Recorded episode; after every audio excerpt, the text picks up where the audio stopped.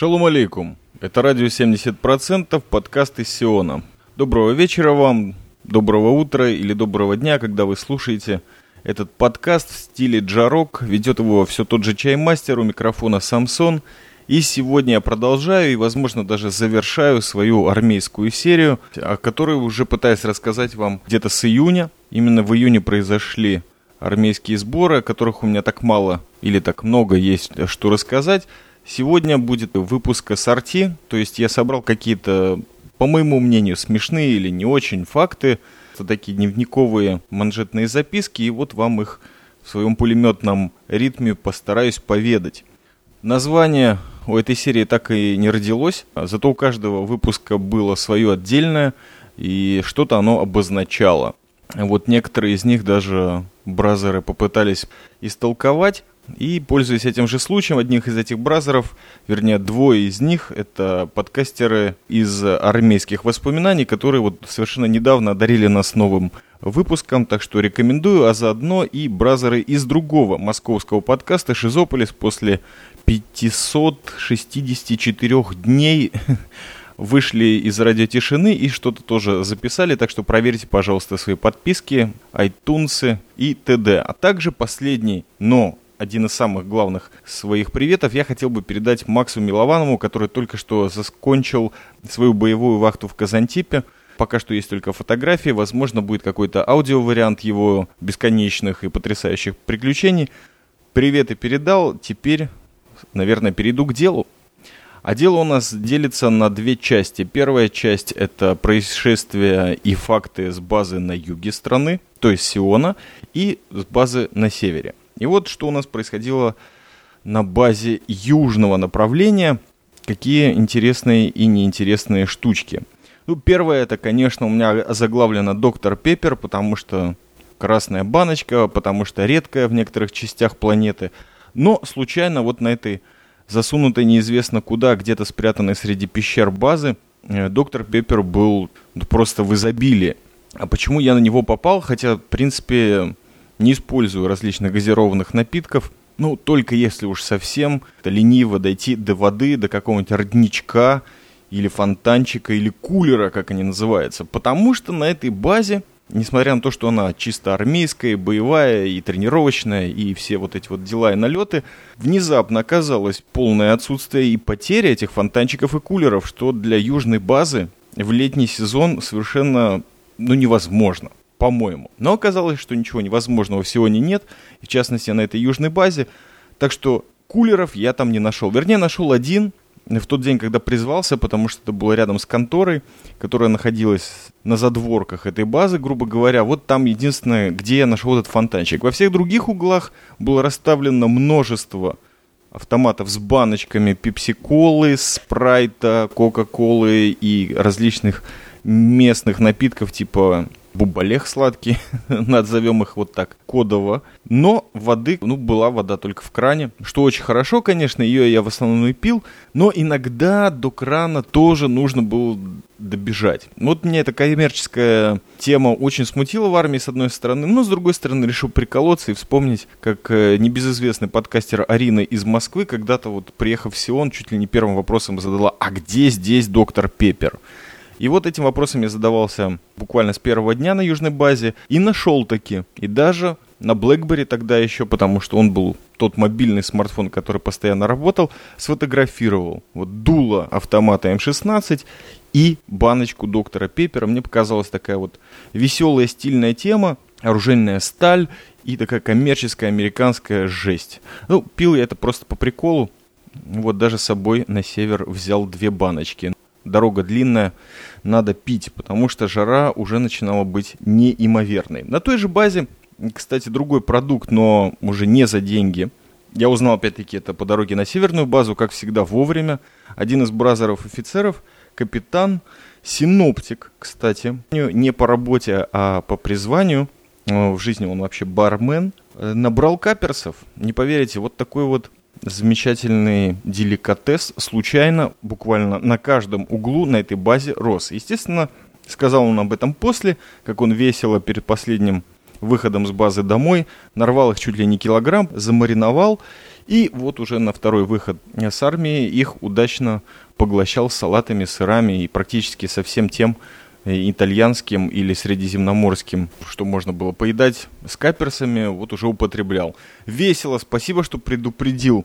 А вообще каперсы это очень интересная тема, как и андронник палестинский. Иногда у меня проскакивают различные ссылки на растения. Вот каперсы, оказывается, растут на юге Сиона практически как эм, крапива, наверное. Только главное их просто узнать. И почему они очень важны, почему я решил об этом рассказать, ну потому что есть у него у каперса этого или у каперсов два таких очень полезных свойства. Первое, они имеют э, антиревматический эффект, а так как мы резервисты и нам всем много лет, мы еле ходим, в основном обливаясь потом, то, конечно же, это для резервиста более чем нужно. А второй, второй эффект, который, ну так, пацаны поймут, каперсы снижают метеоризм. Я думаю, что здесь без комментариев. Второй вопрос это, конечно, выходы домой. Опять-таки пытаюсь вспомнить, где-то это глубоко в э, прошлом, эти 29 дней военных сборов, конечно же, в течение них нас выпускали домой периодически, иногда даже попадалось на субботу, что очень приятно, потому что можно было провести в такой более-менее индустриальной и терапевтической тишине дома. Но из выходов домой я помню абсолютно мало чего, кроме нескольких многочасовых кинообмороков, когда просто тупо втыкаешь в экран и что-то там смотришь, мелькают картинки. Возможно, про кино, которое я посмотрел за этот месяц, я запишу отдельный подкаст. Ну вот кроме этого, первый свой выход помню. Во-первых, потому что мы с э, нашим человеком на Кипре провожали Волка в долгую дорогу в Киев, где он, собственно говоря, и проводит нынешнее время. Так что все те, кто до сих пор вжелает и не успели в первую его ходку использовать навыки экскурсовода и гида, то, пожалуйста, воспользуйтесь. Есть ссылочка, есть телефон. Вы еще можете увидеть Киев, так как ни с кем его не увидите и не услышите. Вам даст очень много полезной, интересной информации. И просто шоу «Волка» в Киеве, я думаю, это то, что я в это лето пропустил, а жаль. Проводы были замечательными. Во-первых, в тот самый день, в пятницу, был знаменитейший тель-авивский гей-парад. Мы на него очень удачно опоздали. Но эхо гей-парада в Тель-Авиве, оно все равно где-то все время проходило, где-то вот были какие-то отклики. То есть э, ты вызываешь буквально друзей, там спрашиваешь, ну где вы, ребята, может подойдете, мы тут пиво пьем, хорошее пиво с ягодками. Лифманс Фрост, как я его называю, довольно искажено, но, по-моему, можно угадать, что это на самом деле. Вот где вы? И ответ был такой, ну, мы вот были на гей-параде, мы так успели устали и, в общем, не можем никуда прийти. То есть вот эхо, оно где-то вот до самого вечера было. Ну, мы удачно перебили это просмотром матча э, с Европейского чемпионата по футболу, где Греция с Польшей, в общем, серьезно сражались, и даже как-то мы за Польшу болели больше, чем за Грецию. Как-то нам эти наследники или отцы демократии в последнее время очень не нравятся. А также открытие, конечно же, этого чемпионата. В общем, все было очень приятно. Под пиво был легкий звонок, и удалось не по телефону, и это фотошоп. Конечно же, Исаеву Джада звонится в тот день, не помню даже почему. Это единственный выход, который оставил в моей памяти хоть какой-то след. Ну, возможно, волк вообще следы в памяти оставляет, от этого никуда не убежишь и всегда этим следам рад. На этом я уже, наверное, перейду на северную базу, там где-то в районе потрясающего города Джинин, о котором где-нибудь в экстра выпуске я что-нибудь расскажу, все вот под таким соусом, что происходит у нас здесь в Израиле и в Сионе с палестинскими территориями, как мы относимся к арабам. Я помню вопрос Антона Иванова по этому поводу и продолжаю обещать, что к нему готовлюсь. Хочется немножко сказать, только вот хочется кратко и по делу. Поэтому пока что вот развлекаюсь фактиками. Итак, база на севере.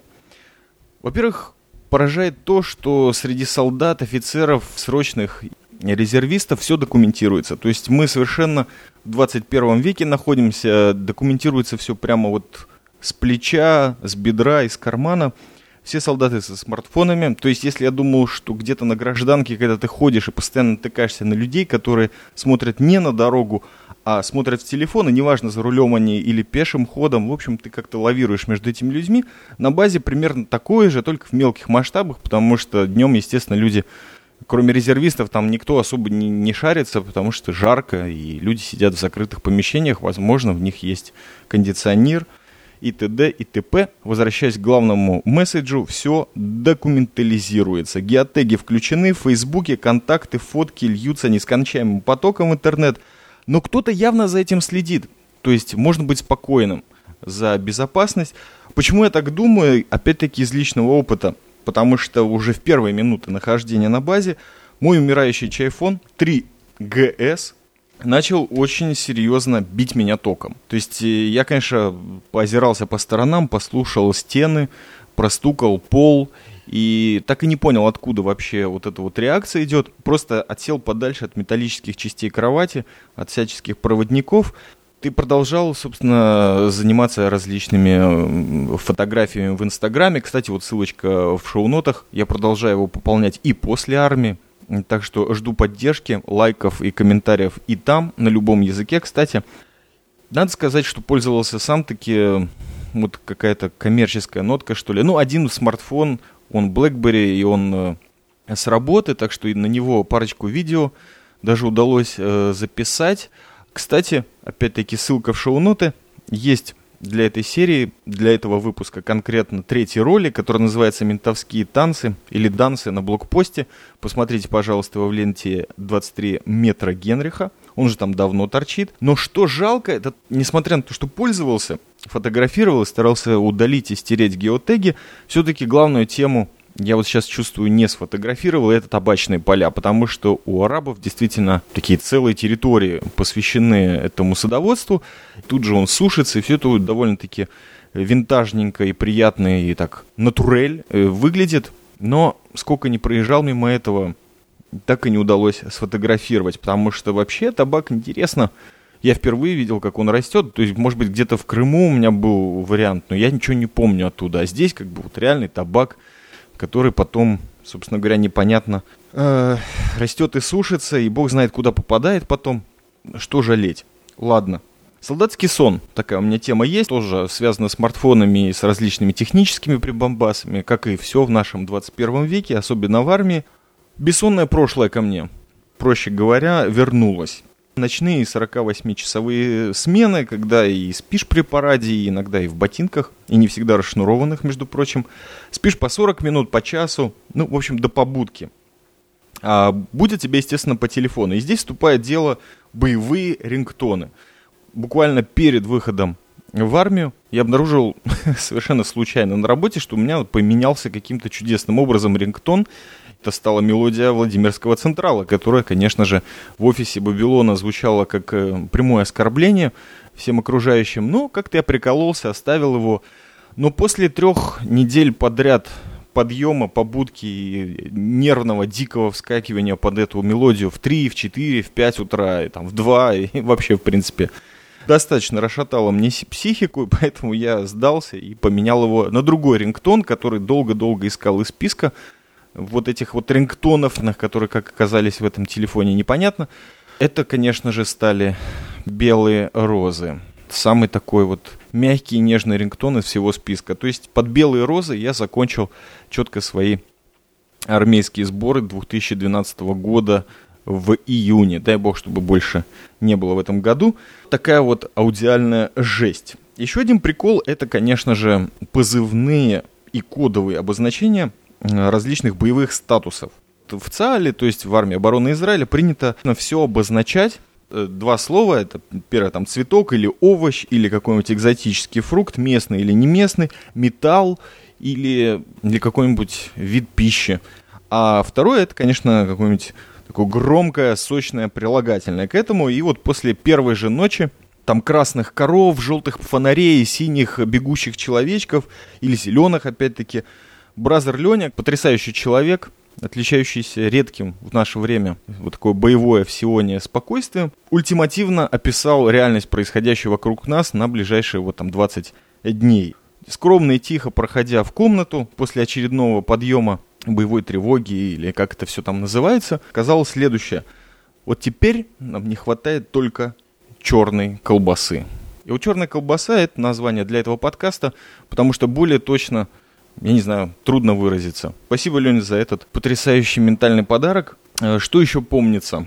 Посещение нашей роты, смешанной из двух дедом всея резервистов. Есть такой человек в генеральском звании, я так и не понял, резервист ли он сам или он на каком-то положении действующего. В общем, дядя Седой был, очень странный у него был УЗИ, пришел, в принципе, толковые вещи говорил в течение часа без остановки. И нас, конечно, собрали, кого смогли, отгрести от полов и от кровати, от телевизора.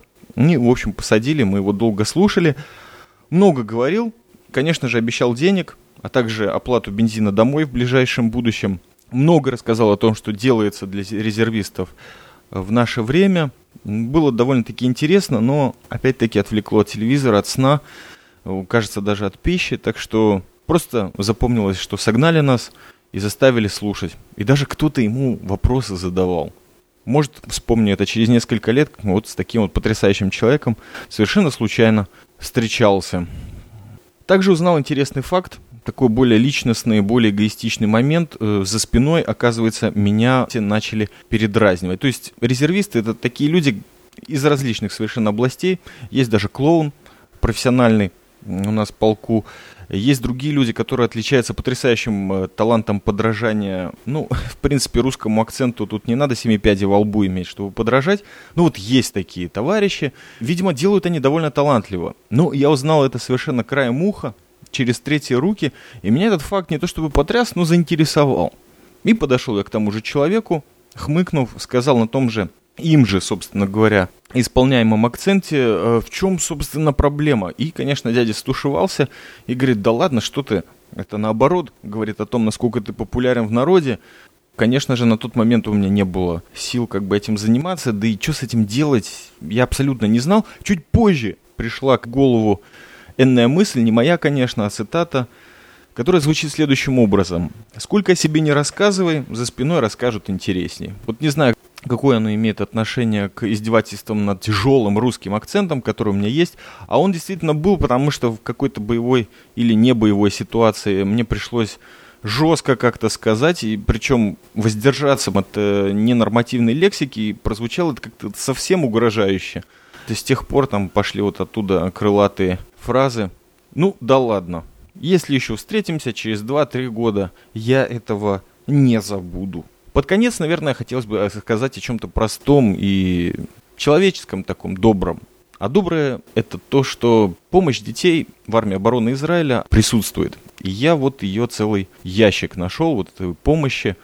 На праздники иногда, а иногда и просто потому что что-то произошло, хорошее, наверное, собирают солдатам, а также офицерам и прапорщикам, ну, кому первому в руки попадет, но, естественно, все это распределяется. Если человек честный, если человек не ленивый, и если у него есть какое-то отсутствие данного материала, и это, если это пища, то на ура, приходят ящики от детей, которым собирают в школах, э, там, в деревнях, э, иногда в городах, я не знаю, где это делают. У меня в школе израильской такого не происходило, но зачастую я сталкивался с этим. Присылают просто подарки.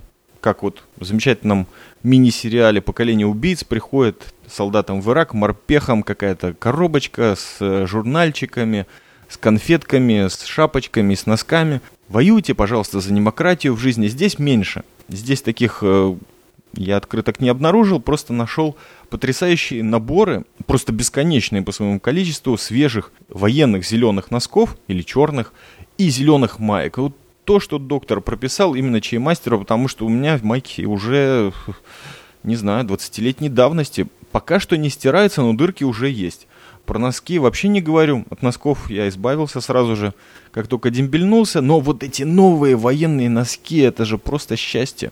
И главное, что их было так много, и никто, видимо, не брал это год или два, что хватило прям всем бразерам, офицерам тоже немножко. И это прям было счастье, потому что на гражданке на это денег тратить, если честно, не хочется. А так как мы резервисты, никто нам такого не выдает. Ну, видимо, вот так вот обратно работает кисмет или судьба, что тебе нужно быть гражданским, который призывается в армию, чтобы получить гражданские подарки. Так что спасибо тем детям, а особенно их родителям, которые нам это все заслали. За сим огромное спасибо всем комментаторам, до сих пор, которые в это тяжкое, жаркое лето все-таки заходят, скачивают эти сионские подкасты ради 70%, комментируют их, посылают свои пожелания, а также благодарят. Спасибо вам всем, ребята. Продолжайте это делать, это безмерно меня радует, и, конечно же, это основа для тех сил, которые помогают мне записать, ну, например, вот этот подкаст. Всего доброго, это был Чайм-мастер в стиле джарок. Thank